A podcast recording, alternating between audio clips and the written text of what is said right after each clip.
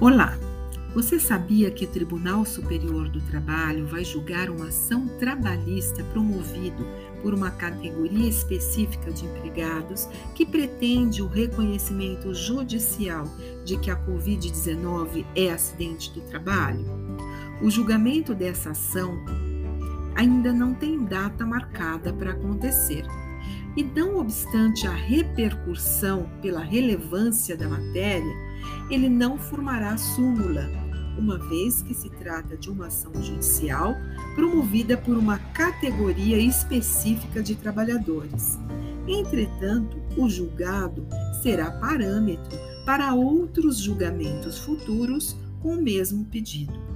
As empresas devem, então, redobrar os cuidados e colocar em prática as orientações e medidas sanitárias como meio de evitar a transmissão da Covid-19 no ambiente laboral.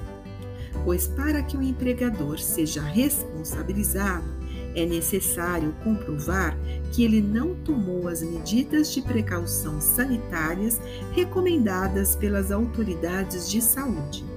As consequências do reconhecimento do pedido judicialmente, considerando que a Covid-19 seja acidente do trabalho, é de que o empregado terá direito à estabilidade de 12 meses após a alta previdenciária, impedindo então que ele seja dispensado pelo empregador.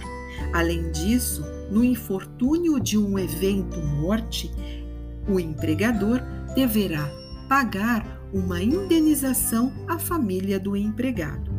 Assim sendo, é necessário que os empresários redobrem os cuidados sanitários, evitando-se a contaminação e transmissão da doença no ambiente laboral. Até mais!